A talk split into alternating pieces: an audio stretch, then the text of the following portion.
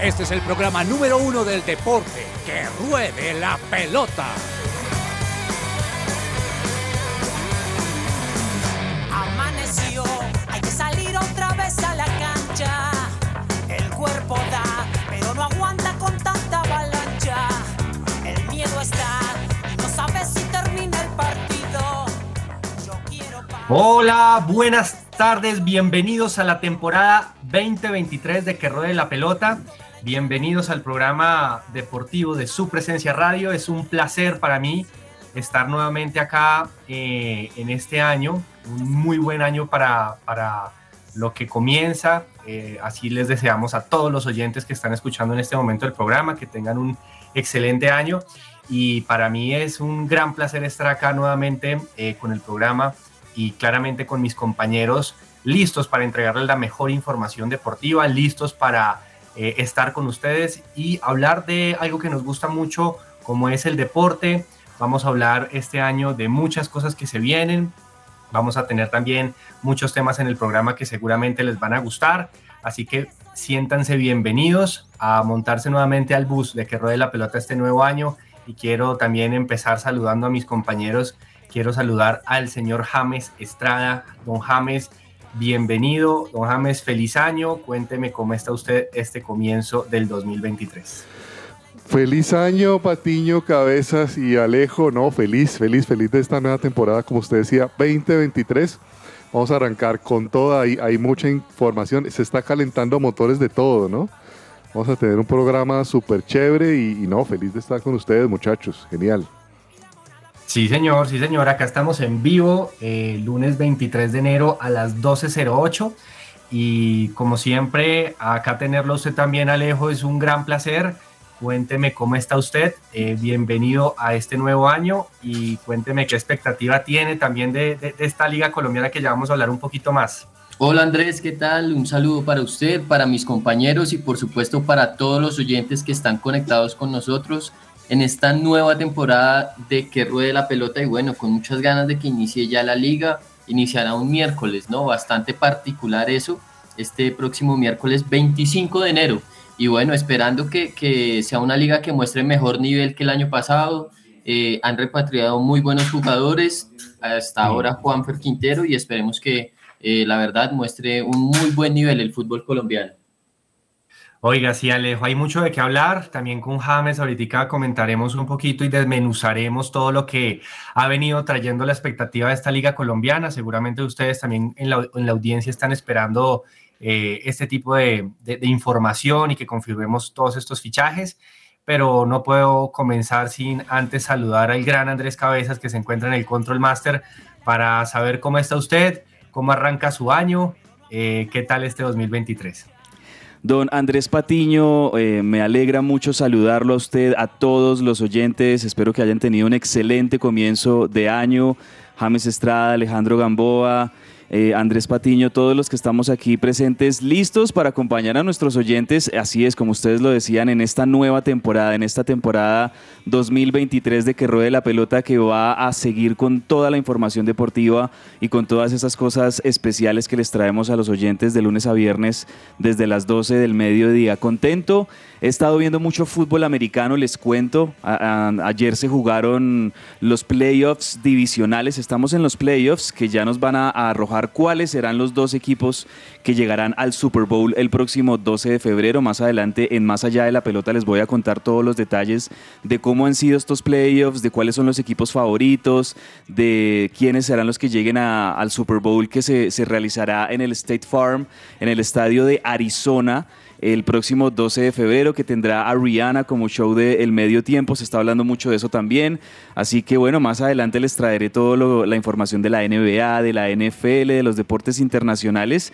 pero en segundos vamos a, a tener ese Hablemos de Fútbol que ya lo extrañaba mucho para que hablemos también de, de esas incorporaciones de los equipos en el fútbol colombiano, de los fichajes, de las caras nuevas, eh, por ahí también les traigo noticias, si me dejan, del mundo River, por supuesto, las, las cosas, hay buenas sensaciones con, con Miguel Ángel Borja en River, les cuento en esta pretemporada, lo hablábamos ahorita con James, así que bueno, en definitiva hay mucho tema para hablar, así que felices de comenzar este lunes 23 de enero que ruede la pelota.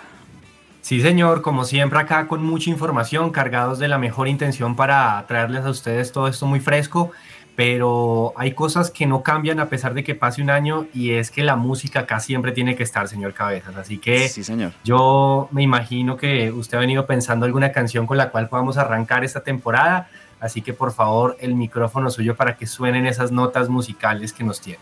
Hombre, yo creo que no hay mejor opción para comenzar la música hoy en que ruede la pelota que lo hagamos con la banda que amamos, la banda de nuestra casa, con su presencia y que lo hagamos con esta canción que creo yo que es el buen kickoff que podemos darles a nuestros oyentes musicalmente.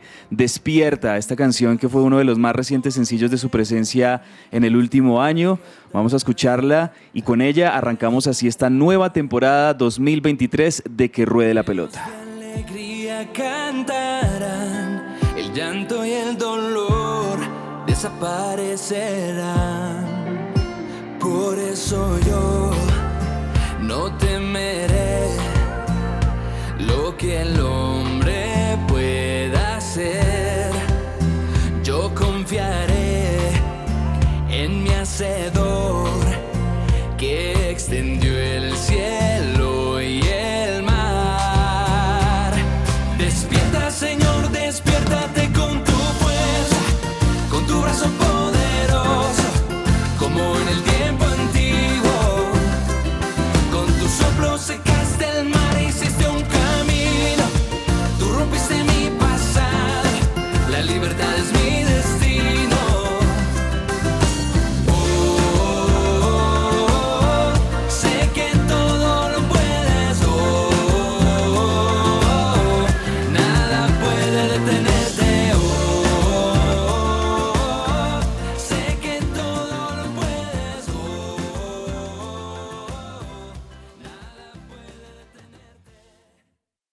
Esta sección es posible gracias a Coffee and Jesus, Bogotá.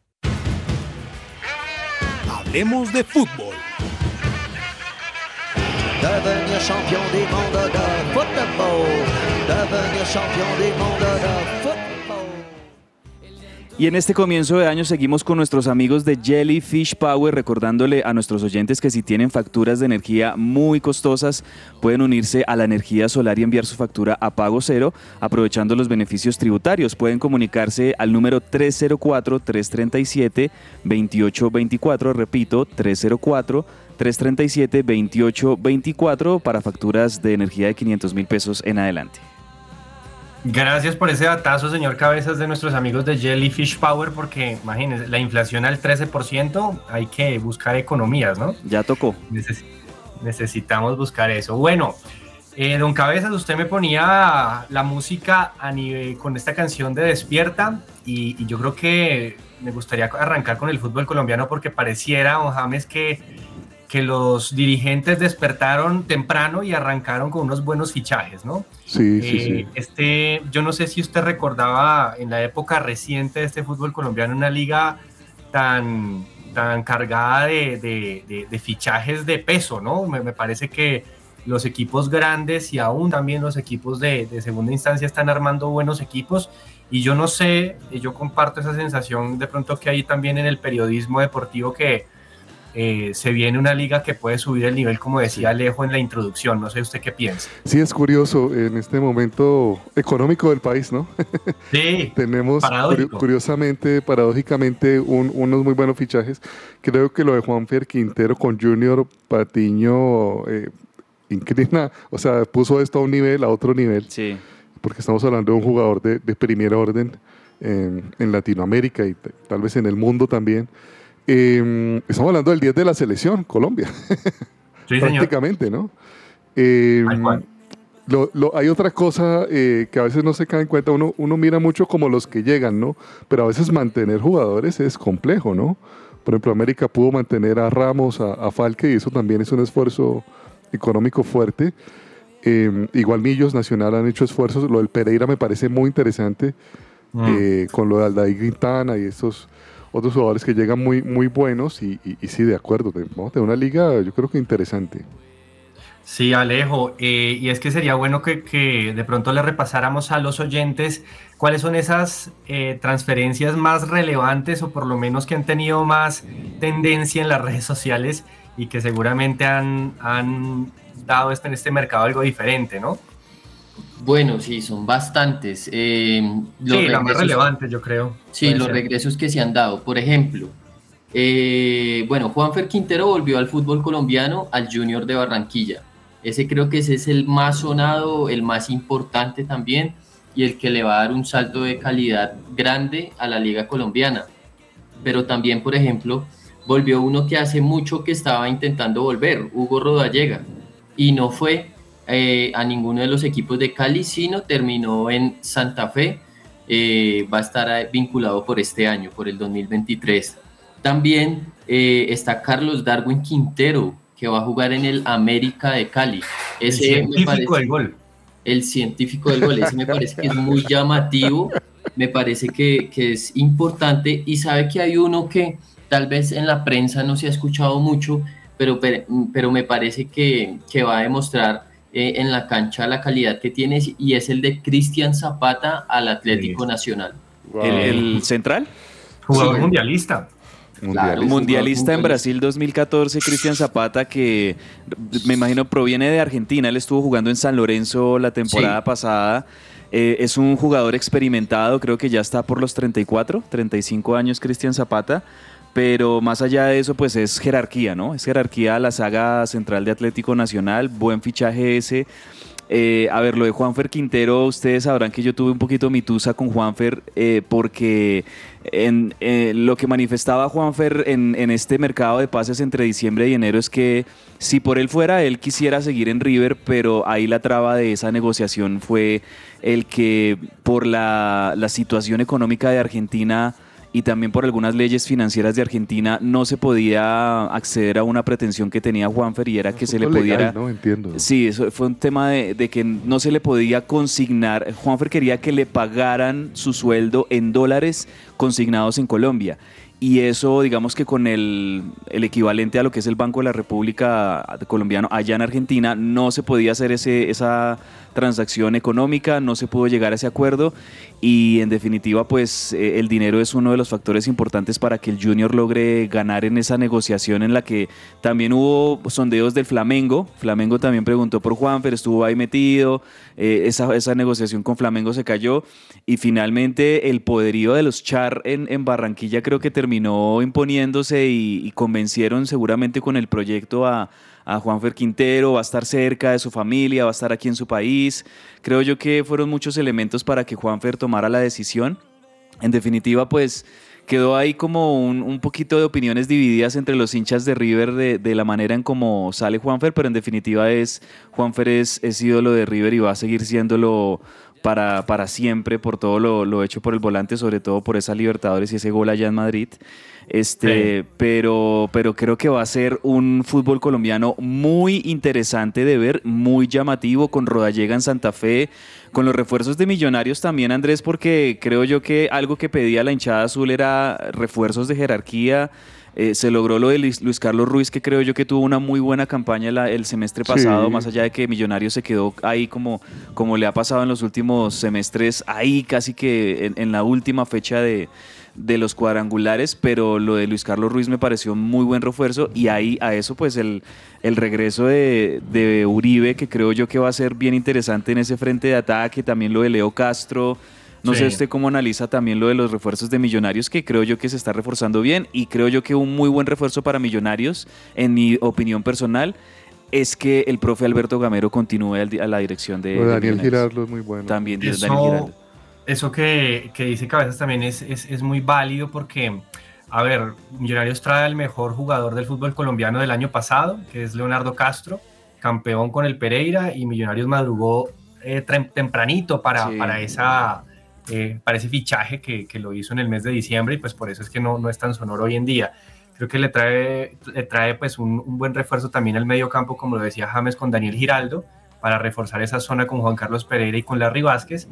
Eh, y también lo que decía James de mantener los jugadores. Todavía no se le ha ido, esperemos que no se vayan, pero Juan Pablo Vargas, Andrés Ginás, Daniel Ruiz, que tenían mercado no se fueron.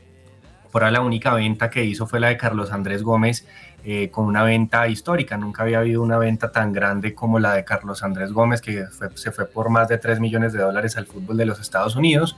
Y bueno, Millonarios eh, cumple su, su plan financiero y su plan también de, de traerle pues al hincha un buen refuerzo. Entonces yo creo que en definitiva, eh, a ver, haci- haciendo un resumen breve de todo este que, que mencionábamos muchachos, pues yo veo eh, esos, esos eh, veteranos que están regresando y me acuerdo del Sudamericano 2005, ¿no? Ahorita que Sí. están jugando el Sudamericano, la selección Colombia, ya vamos a hablar de eso, ténganlo ahí por favor. Eh, el Sudamericano del 2005 estaba Rodallega de goleador, eh, Marrugo eh, estaba por ahí que también vuelve a Santa Fe, estaba Cristian Zapata, Sí. hay muchos jugadores de esa El selección. arquero era Libis Arenas, también Sí, estaba Radamel Falcao García, que era una dupla de ataque maravillosa de Rodallega y Falcao. Me acuerdo de Harrison Otálvaro. Eh, Sí, señor. Bueno, había unos jugadores, eh, me acuerdo de Sebastián Hernández también, ¿se acuerdan de Sebas Hernández Sí. que pasó por el Quindío, por Junior, por Millonarios, por eh, creo Sí, que por el. Medellín también?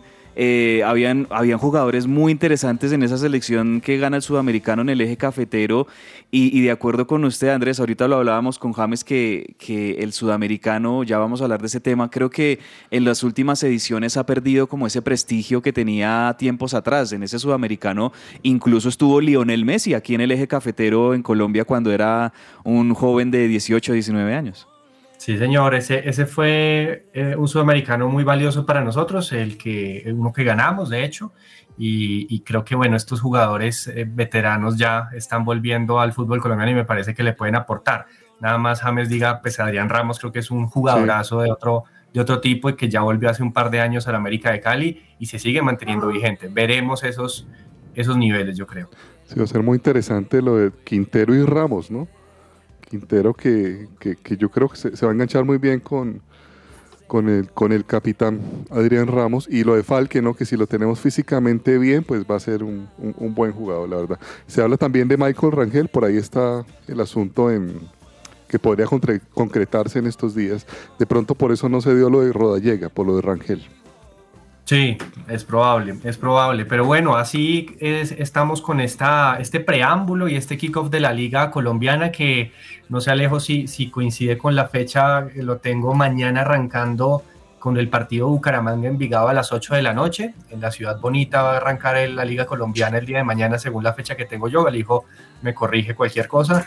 Y ya el- el- entre miércoles y viernes estará disputando esa primera fecha, una fecha extraña, como decía Alejo eh, con varios partidos aplazados precisamente por las plazas donde se está jugando el sudamericano sub-20, que ya vamos inmediatamente a hablar del tema, tanto en Cali en esa fase inicial como en Bogotá en la fase final que ya eh, esperemos acceder.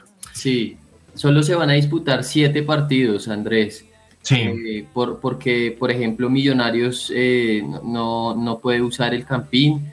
Eh, igual, pues hay que ver si Pasto logra volver de, de Perú, ¿no? Eh, contémosle a los oyentes que Sí. Pasto estaba jugando dos amistosos contra Binacional y Melgar. Y eh, pues debido a las movilizaciones sociales y a los problemas de orden público que hay en este momento en Perú, no ha podido regresar al país, lleva ya casi 10 días. Ah, Eh, aunque a- ahorita, eh, justo antes de entrar al programa, vi un trino del ministro de Transporte Guillermo Reyes pidiéndole al comandante de la Fuerza Aérea Colombiana eh, enviar un vuelo humanitario para traer de vuelta al Pasto. Una Claro. situación muy difícil y complicada. Millonarios Pasto, eh, ese partido está aplazado, también está aplazado el partido del Deportivo Cali. Eh, hay varios partidos que, que van a estar así. eh, por ahora, pues por el tema del el Campín y del Sudamericano. sí, sí, sí, sí. Oiga, James, solo para cerrar Sí. este tema del fútbol colombiano, hasta el Cali, que tiene todos esos problemas económicos, me parece que tiene buen equipo y, buen- y, te- y tecnicazo, ¿no? Sí, claro, pues con Pinto, imagínese usted esa cuestión. Y, y- y pinta bien, no pinta bien con Pinto. Sí, Y- con Daniel tener- Mantilla, con el sí. regreso de John Vázquez. John Me parece Vázquez. que el Cali también armó buena nómina. Yo no veo un equipo flojo en este, en este momento de los equipos grandes. Veo que todos los equipos grandes están muy bien armados y creo que puede ser uno de esos torneos emblemáticos. Ojalá sea así. Y, y ojalá nos vaya bien en Libertadores y en Sudamericana, que es donde hacemos el ridículo a veces. Así que ojalá Claro. eh, sea mejor el Lo, performance. lo de John Vázquez va a ser muy bueno. Ese jugador es, es tremendo, ¿no? Eh, Sí. Muy desequilibrante. Y la verdad es que con, con Jorge Luis, yo creo que, que- que todo va a funcionar, por lo menos en lo disciplinario, ¿no? De- los primeros seis meses funciona, se lo aseguro, pero no sé el siguiente semestre cómo. Ojalá, ojalá le vaya bien esta vez a Pinto, ¿no? Que, que, que no es su primera vez en el Cali, ¿no? Lo, lo está cogiendo otra vez. ¿no? Ya, ya Sí, como señor. pasado. Oiga, y hablando de Cali, de, de- de su ciudad, señor James, Sí. eh, bueno, se está jugando el sudamericano, estábamos hablando ya un poco de este torneo, un torneo que, que a, a mí me llama mucho la atención ver esas grandes figuras, ver esos nuevos talentos, obviamente uno espera siempre ver un, crack, eh, difícil ver un crack nuevamente como Messi o como lo que pasó nosotros en, nuestro fútbol colombiano en el, en el 2005, pero hablando propiamente de la selección colombiana, bueno, ya para resumirle a, los oyentes, ha jugado dos partidos.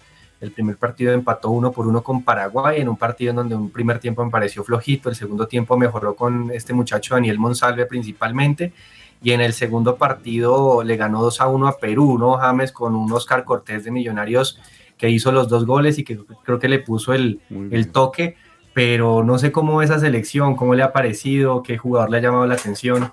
A, a mí me gusta, me gusta el equipo. eh, vi, vi, vi momentos, vi momentos del primer partido y, y el segundo tiempo del segundo me parece que es un buen equipo. Me gusta la idea de que vuelvan a, a proponer, a tocar. Me, encanta el, chico Luna, del, de- precisamente del Deportivo Cali.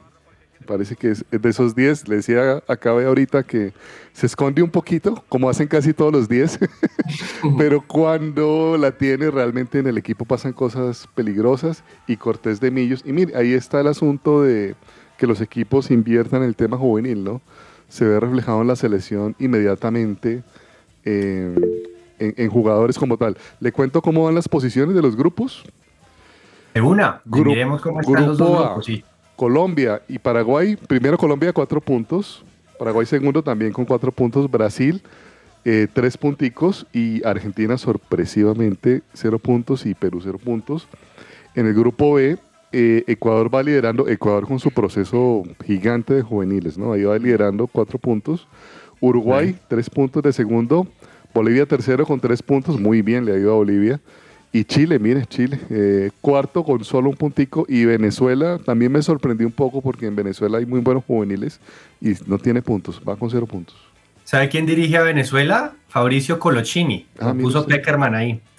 Ahí lo puso usted. Peckerman a dirigir la selección sub-20 de, de- de Venezuela.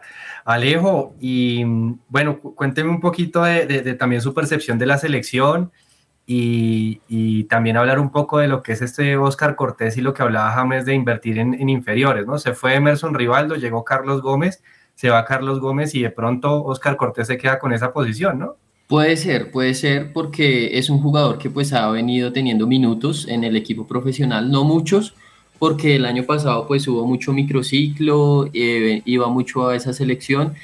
Eh, hombre, pues me parece que puede ir encontrando el equipo de a poco. Lo que pasa es que, como lo dije anteriormente, la selección duró mucho tiempo preparándose. Recordémosle a los oyentes que el último sudamericano que se hizo fue en el 2019, o sea, hace cuatro años, en el que Mm. Ecuador salió campeón, porque en el 2021 el que se iba a hacer en Venezuela, pues fue aplazado por el tema de COVID, pandemia, etcétera, un montón de cosas. Pero pues va encontrando el equipo de a poco. Miguel Monsalve para mí es el jugador más destacado de esta generación y eso que es 2004, o sea, es un año menor, porque los que juegan en esta categoría son los nacidos a partir del 2003. Y creo que de a poco pues va encontrando eh, cuál puede ser el, el equipo pues que mejor se despliegue en el campo. Tal Monsalve, vez, el hombre de Medellín, ¿no? Eh, ¿quién? Monsalve, Monsalve. Miguel, el de Medellín. Sí, sí, sí. O sea, tal vez, por ejemplo, inició siendo titular Juan David Fuentes del Barcelona y Manjoma Castillo, que ahora está en Santa Fe, pero pues para el segundo partido se, vi- se vieron mejor Oscar Cortés y Miguel Monsalve. Otra cosa que me sorprendió, Ocampo, el lateral derecho, el uno de los más destacados en el primer partido, y en el segundo partido contra Perú puso a, a Mina, que es el hermano de Jerry Mina, Juan José, pero bueno, también hizo, hizo un buen papel. Va a ir encontrando de a poco pues eh, ese equipo, pero Colombia eh, pues tiene que, que mejorar muy rápido. Se viene eh, Brasil y Argentina, no son rivales fáciles, pero pues contra ellos tienen que asegurar por lo menos la clasificación para ese hexagonal aquí en Bogotá, ese hexagonal final. Oiga, sí, oiga, y cabezas, no es normal ver en un mismo grupo en un sudamericano Brasil y Argentina, ¿no? Y justo le toca en el grupo del local. O sea, ese grupo queda, queda complicado. Muy duro. Pero, pero bueno, eh, no sé si ha podido ver algo de la selección que le ha llamado la atención y, y también si, si se menciona algo también de, de- de la del otro grupo, bueno, el otro grupo, no del mismo grupo, pero en la selección argentina también si tiene algo por ahí que está dirigiéndolo Javier Mascherano, un ex River. Un ex River, eh, Argentina en su debut que fue este sábado perdió 2-1 frente a la selección de Paraguay. Había muchas expectativas porque pues en Argentina hay jugadores muy interesantes, Infantino, Perrone, Vallejo, Castro, Vélez, el delantero, el 9.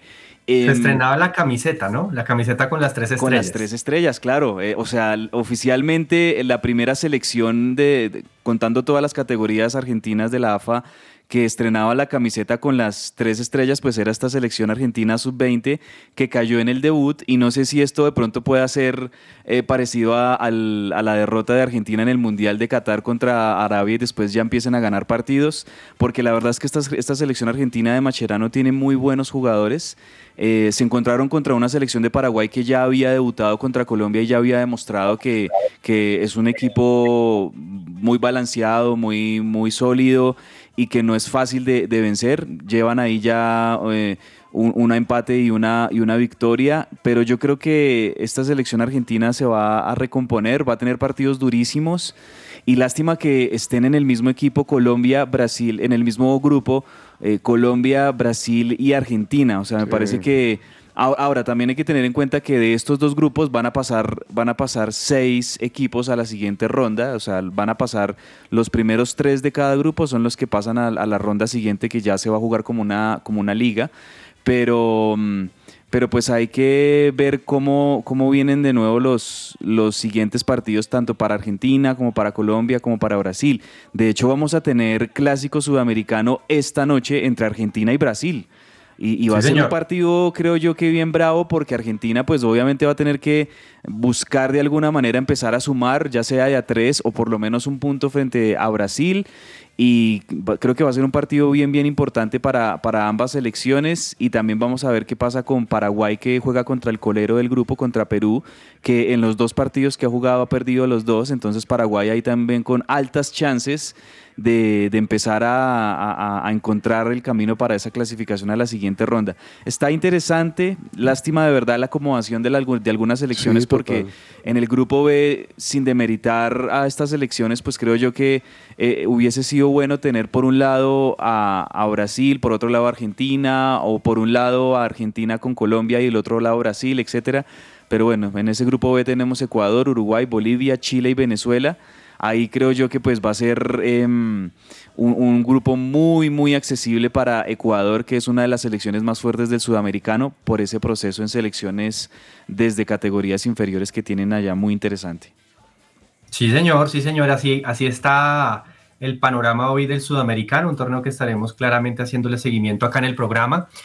Pero por otro lado, eh, bueno, hablar un poquito de selección Colombia y de los jugadores que están en este momento disputando ya los torneos europeos y también algunos sudamericanos, eh, y saber que hay una selección eh, local, si se quiere llamar, entre local y estadounidense que, que está entrenando con el profesor Lorenzo en estos momentos. Vamos a disputar un amistoso contra Estados Unidos el próximo sábado en las horas de la noche.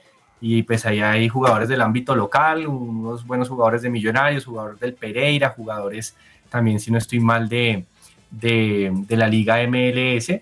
Pero también hay jugadores de la Selección Colombia ya titulares que están mostrando un nivel interesante. Yo creo que Alejo, el, el asterisco en James, James se ha encargado por lo menos en estos primeros meses de de pronto de, de, darle un poquito más de ilusión al, al, hincha colombiano de que podemos ver un buen James en selección, ¿no?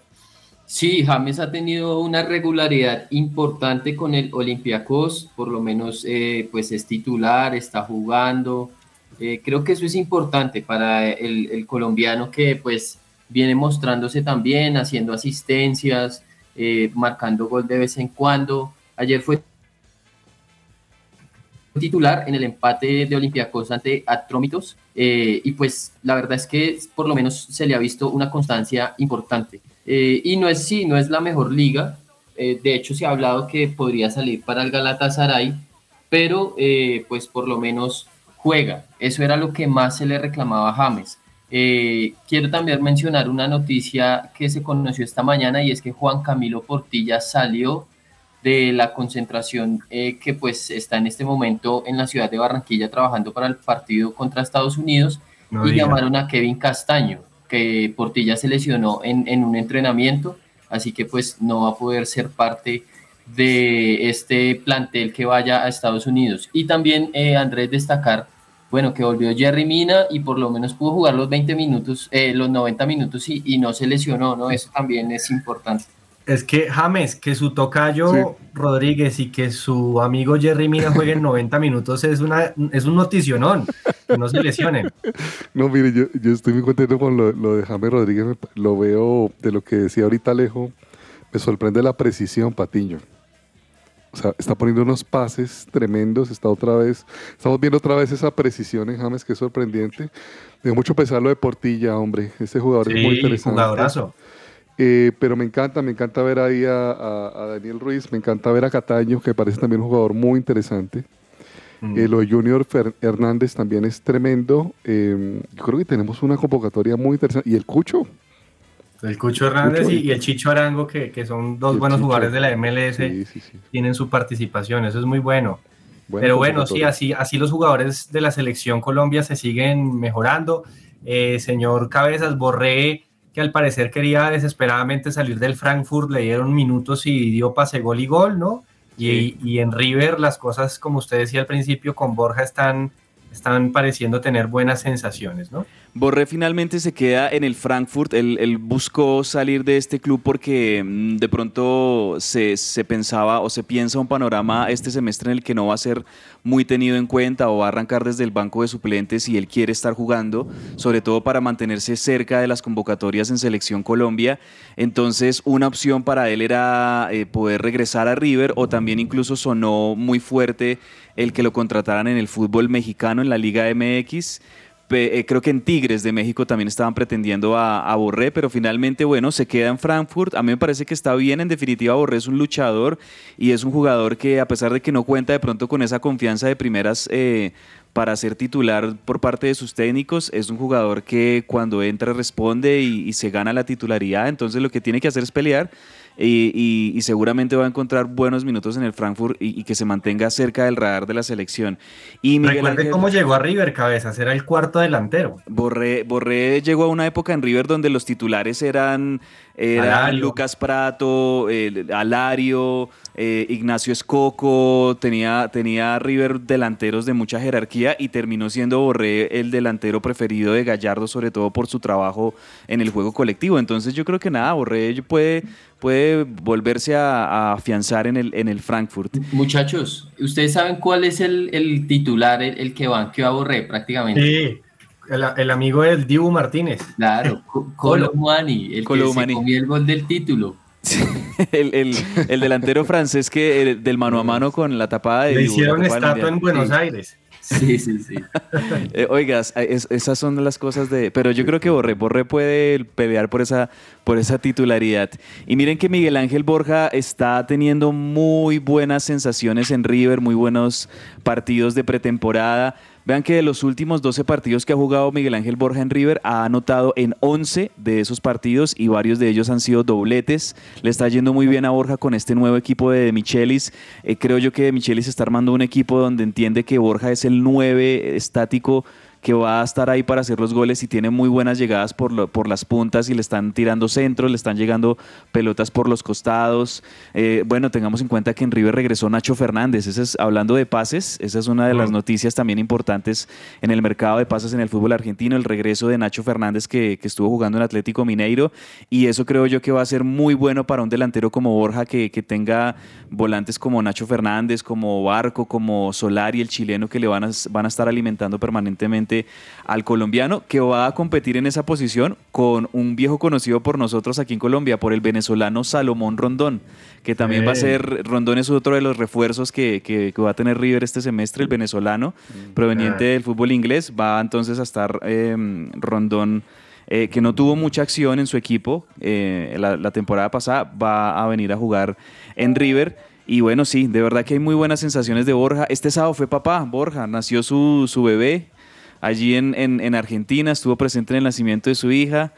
Y, yo creo que, yo, yo en lo personal creo que Borja este semestre va a ser goleador y va a estar ahí también en el radar de la selección Colombia porque eh, va a ser muy, muy alimentado y va a anotar muchos goles. Ojalá, ojalá sea así para, para el delantero colombiano. Ojalá, ojalá. Bueno, esto por parte de- del fútbol colombiano y en general de, de nuestra sección de Hablemos de Fútbol, los invitamos a unos pequeños cortos comerciales y ya volvemos con información de otros deportes para que aquí nos informemos de la mejor manera.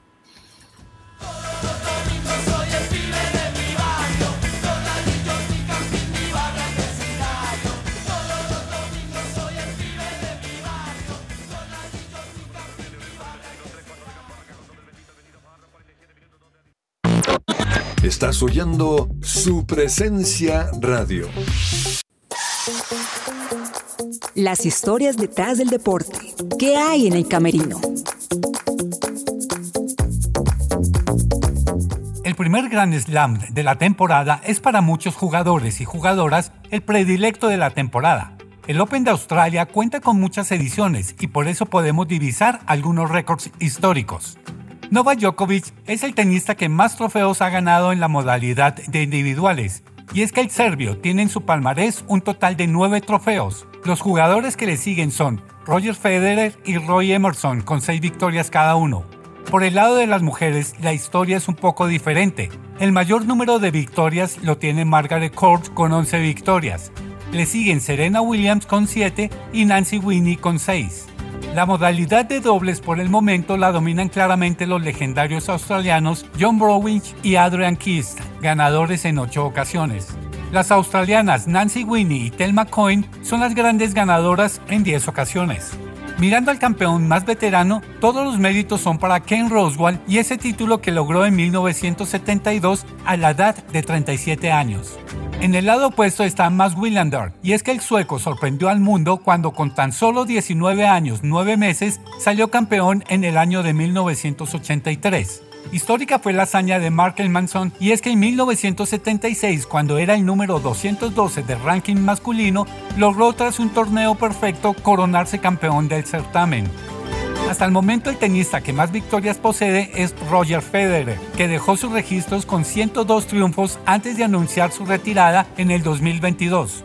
En mujeres, Serena Williams, la mejor jugadora del mundo, con 90 partidos ganados. Otro récord que se batió tanto por lo vivido dentro y fuera de las canchas fue la asistencia del público, llegando el pasado 21 de enero del 2023 a 94.854 espectadores en un día. Seguirán pasando los años y seguro que algunos récords son muy difíciles de superar. ¿Cuáles serán superados de nuevo por jugadores más actuales? Esta fue una nota de Pedro Galindo para el camerino de que ruede la pelota.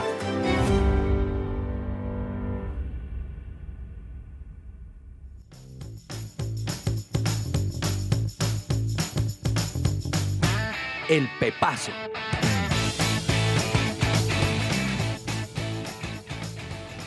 Bueno, la sección en donde recordamos los mejores goles, los golazos del fin de semana. Alejo, ¿usted qué gol le va a recomendar a la audiencia para que vaya y busque y se deleite con esa pintura de gol? Bueno, yo les recomendaría el de Rashford. Eh, Partidazo en en la Premier, ¿no? Sí, en el partido entre Arsenal y Manchester United, uf, un golazo, le hace un caño, si no estoy mal, a Thomas Partey y, y remata de derecha y no alcanza Ramsley a- al palo derecho del portero, un golazo total, aunque perdió el Manchester United. Perdió el United contra un Arsenal que va firme en el liderazgo y, y que por ahora Mikel Arteta, el, el discípulo de Pep Guardiola, le está ganando la, la partida, ¿no, James? A- Sí, va muy bien. Eh, Patiño, le digo mi pepazo. Ah, de una. El, el segundo de, el, el primero de, de Cortés con Colombia por la jugada previa de puerta. Oiga, ese Puerta no hablamos de él, pero me parece que es el mejor jugador de esta selección, por lo menos más Sí, muy integral, bueno. ¿no? No, no es el más talentoso seguramente, pero qué carácter y, y- y tiene muy buen manejo ese muchacho. completo, responsable, una, la tiene clarita, una visión de juego muy buena y, y- se la pone ahí a Cortés donde es y Cortés con su, con su ¿no? presencia goleadora marca Sí. para Colombia. Puerta, jugador del Bogotá Fútbol Club, para que tengamos presente ahí ese jugador que seguramente va a tener mercado. Y Cortés, yo destaco ese gol, James, también me gustaría eh, que, que el jugador colombiano muchas veces la para y le pega, ¿no? Este jugador Este es de una. de una. De una. No, no, no, Sí. no espero, no espero parar la pelota para pegarle. Bueno, yo voy a destacar en el mismo partido de que Alejo estaba mencionando, en donde el Arsenal le gana al Manchester United. Su jugador estrella, o uno de sus jugadores estrellas, que es Buyaco Saka, este jugador que fue compañero de Rashford en la selección inglesa y era el extremo derecho, un zurdito moreno que juega muy bien. Metió un golazo, enganchó hacia el medio y con su pierna izquierda la puso allá donde ponen la toallita los, los, los arqueros golazo que en ese momento marcaba el 2 a 1 del Arsenal que terminó 3 a 2.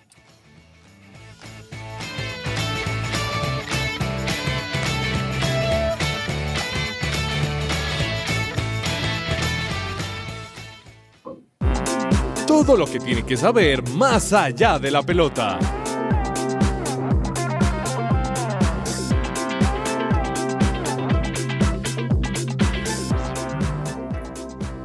Bueno, señores, estamos a un día de conmemorar eh, este accidente gravísimo que sufrió Egan Bernal eh, precisamente el 24 de enero del 2022. Ese día recordábamos acá la noticia, fue otra tragedia, fue difícil, no sabíamos bien de la salud de Egan. Recordar ese día no es fácil para el mundo del deporte colombiano. Sin embargo, hoy el presente James, decir que está compitiendo una carrera en Argentina, eso es un noticionón. Es hasta medio milag es milagroso, la verdad. o sea, porque el accidente fue muy fuerte. Yo, yo celebro la vida de Egan Bernal. celebro la vida de Egan, Egan Bernal y estoy sorprendido de verlo correr, la verdad. Me parece que el trabajo que hicieron los médicos, que su esfuerzo es realmente admirable. Eh, yo le soy sincero, Patiño, yo, yo le tengo paciencia, le voy a tener paciencia a Egan, o sea, no, yo creo que estar subido en la bicicleta ya es un gran, gran logro. Sin embargo, pues se ha visto a un Egan, eh, llegó en el lote, ¿no? En la, Vuelta a San Juan, ya nos metemos en el tema de Vuelta a San Juan en Argentina. Carrera que subió de, de nivel, Patiño, porque eh, ahora, ahora es UCI, América UCI, o sea, está ya dentro del calendario. Subió de nivel la Vuelta a San Juan. No se corría desde la, desde la pandemia, había evitado que, que se corriera hace dos años.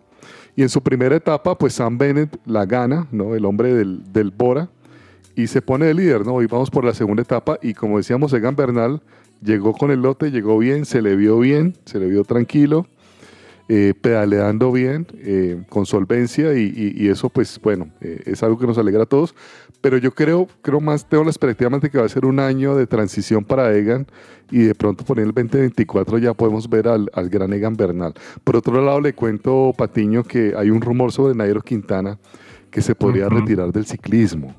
No, Ojalá ¿cómo no sea eso? así. Ojalá no sea así. Anda, anda ese rumor por ahí. No, no se ha confirmado nada. Ustedes saben que Nairo ¿Cuántos años anda, ya tiene Nairo? Nairo anda 32. 33. Eso. No. Le queda todavía, Sí, ¿no? no, tiene todavía con qué. Eh, eh, se rumoraba del Team Corratec, un equipo eh, italiano, pero pues no se dio tampoco. Y pues se habla, hombre, del retiro de Nairo, pero esperemos que no, que no sea así, que no se concrete algo así. Sí, sería eh, una noticia impactante, pero bueno, también muchas veces uno se queda con, la, con las ganas de seguir viendo pues a esa estrella. a ese 32 añitos, representante. Patiño, tiene Nairo. ¿Cuántos? 32 años. Cumple 32 33 años, el ¿no? 4 de febrero. Pues imagínese, está, está todavía muy joven, yo creo que para, para lo que le queda. No sé si Alejo, que también conoce un poco este, este mundo, eh, pues normalmente se retiran más tarde, ¿no? Sí, sí, sí, es más tarde. La página que entregaba la información se llama Ciclismo en Grande. Eh, y bueno, vamos a ver qué desarrollo se va dando esta noticia. pero no, yo me niego a creerlo, la verdad. Sobre todo pues porque no puedo ser muy objetivo con Nairo, creo que es uno de los deportistas más grandes en la historia de Colombia, de mis preferidos, la verdad, y, y ojalá no sea verdad esto de que se va a retirar, todavía le queda mucho por delante. Sí, sin duda. Los que sí se tuvieron que retirar Alejo y pues en tercera ronda fueron nuestros amigos el Team Power, Cabal y Farah del Australian Open que en este momento se está compitiendo y hay mucho por contar también de, de este torneo australiano que, bueno, siempre es muy llamativo. Sí, así es. Lastimosamente perdieron en la tercera ronda. Fueron superados por los franceses eh, Benjamin Bonsi y Arthur Rinderknecht. Eh, digamos que no, no fue un buen partido para los colombianos.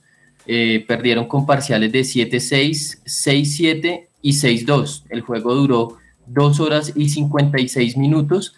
Eh, recordemos que la mejor actuación de Cabal y Farah en un abierto de Australia fue en el 2018, cuando llegaron a la final y quedaron subcampeones. Ahora en esta edición de Australian Open, ya sin colombianos, recordemos que también fueron eliminados eh, Daniel Galán y eh, la María Camila. tenista Camila Osorio. Sí, lastimosamente, pues para los colombianos y para el tenis colombiano, ya ellos se van preparando para lo que va a ser eh, pues el enfrentamiento por la Copa Davis ante Inglaterra el próximo 3 y 4 de febrero. Pero pues ya pasando un poco más a, a la categoría masculina, Novak Djokovic venció 6-2, 6-1 y 6-2 en 2 horas y 6 minutos al australiano Alex de Miñaur. Eh, ahora se va a enfrentar en los cuartos de final con Andrei Rublev. Y bueno, pareciera que va rumbo a un nuevo título en Australia para Novak Djokovic. Es una duda buena que uno tiene, ¿no? Cabezas, eh, hablábamos el año pasado siempre de esa renovación del tenis y de cómo pues estas, eh, estos jóvenes como Zverev y, y, compañía pues van, van tomando fuerza. No sé finalmente si acá en el Australian van a poder vencer eh, alguno de ellos, alguna de esas promesas a, a Djokovic. Sí, muy difícil. Yo lo, yo lo que veo es que Djokovic contra el mundo en los últimos dos años por el tema de no vacunarse, la decisión personal de él de no vacunarse y la verdad es que no ha dejado de ser el tenista número uno, el élite, más allá de que ahí están los que usted mencionaba, Zverev, Medvedev, pero la verdad lo de Djokovic es impresionante eh, si, si lo dejan jugar a, y lo dejan participar en todos, porque va a haber algunos, algunos torneos en Estados Unidos donde él no va a poder competir por esta decisión de no vacunarse, pero más allá de eso, Djokovic súper favorito y creo yo que si se lo permiten va a tener un temporadón y va a volver a ser el número uno este año porque está muy fuerte. Puede ser, puede ser eso. Venga, y hablando un poquito también de Estados Unidos, que usted tocaba por ahí el tema, eh, yo sé cómo son sus domingos, así me lo imagino ahí pegado con fútbol americano, eh, NBA. Cuéntenos un poquito cómo va el deporte americano, que también tiene mucho fan aquí en Colombia. Sí, eh, mi mundo gira alrededor de la NFL, de un poquito de NBA y River. y, y River. Y hay que decir que sale usted a correr por las mañanas, ¿no? Y, y exacto, se hace ahí un- una sesión de, de running por ahí, por la ciclovía bogotana. Eso es más o menos el, itinerario de los días domingos. No, estuve viendo ayer, lo como les decía, en la NFL se están definiendo ya los equipos candidatos a llegar al Super Bowl. Rápidamente les cuento que en estos playoffs eh, que se jugaron en estas últimas dos semanas, tenemos ya clasificados al partido de campeonato de cada una de las conferencias. Recuerden que en la NFL hay dos conferencias, la nacional y la americana, así como en la NBA está la conferencia este y oeste, la NFL está la nacional y la americana. En la americana, la final quedó entre los Kansas City Chiefs y los Cincinnati Bengals. Exactamente la misma final que se tuvo el año pasado en la que los Bengals sorprendentemente le ganaron como visitantes a los Chiefs y por eso pasaron al Super Bowl que después lo pierden, recuerden, con Los Ángeles Rams allá en Los Ángeles.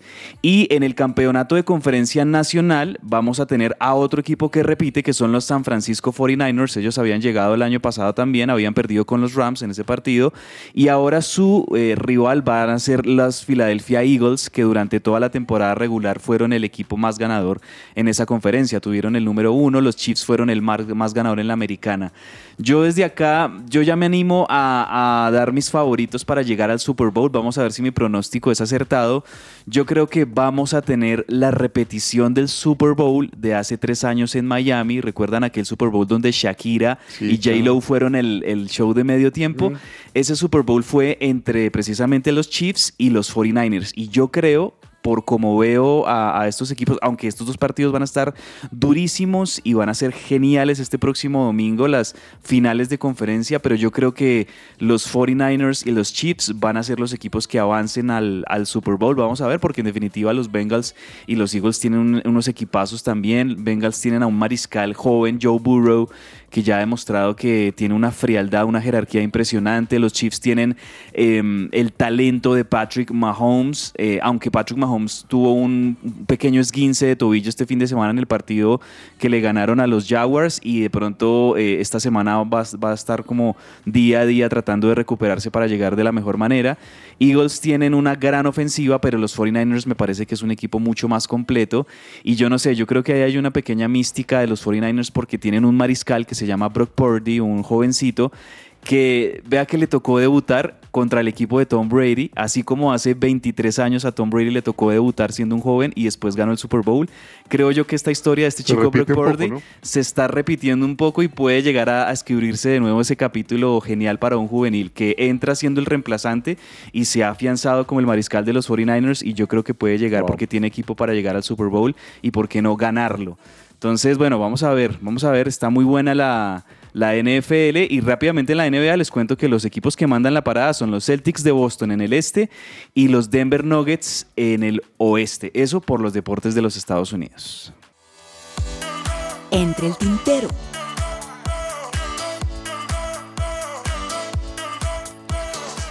Bueno, señores, para ir terminando este primer programa del año, ¿se nos queda algo? ¿Alguna recomendación? Sí, no, pero ¿cómo le parece que también se mueven fichajes en el ciclismo, ¿no? Sí, señor. Y Richard Carapaz ahora va a- al Education First, el equipo de Rigoberto Urán y que ahora también está Esteban Chávez. Y lanzó este dardo, Richard Carapaz siendo Richard Carapaz. Dijo Patiño, faltaba un líder. Ah, bueno, rellenó Ah. bien al equipo. Sí, sí, sí, obviamente Rigoberto Urán era el líder. Pero bueno, Richard igual lo queremos, es prácticamente un formado hecho acá en Colombia y ojalá le vaya muy bien esta temporada. Ok, Alejo, ¿algo por eh, que nos, nos haya quedado? Bueno, la recomendación es para los que les gusta trasnochar. Esta noche, Kachanov versus Korda en, los, en el inicio de los cuartos de final eh, del Australian Open. Se va a disputar desde las 10 horas, eh, bueno, 10 de la noche aquí en Colombia en el Rod Laver Arena. Y Argentina-Brasil esta noche 7 y 30 por el Sudamericano Sub-20. Buen partido. Sí, señor, sí, señor. Partidazo. Partidazo del sudamericano, donde siempre claramente hay chispas en ese partido. Bueno, a todos muchas gracias por su audiencia. Eh, sigan aquí conectados con su presencia radio. Y como siempre, mañana la invitación a las 12 del mediodía, acá en Que Rueda la Pelota de lunes a viernes. Volvimos para esta temporada. Muchas gracias. Gracias. Un abrazo.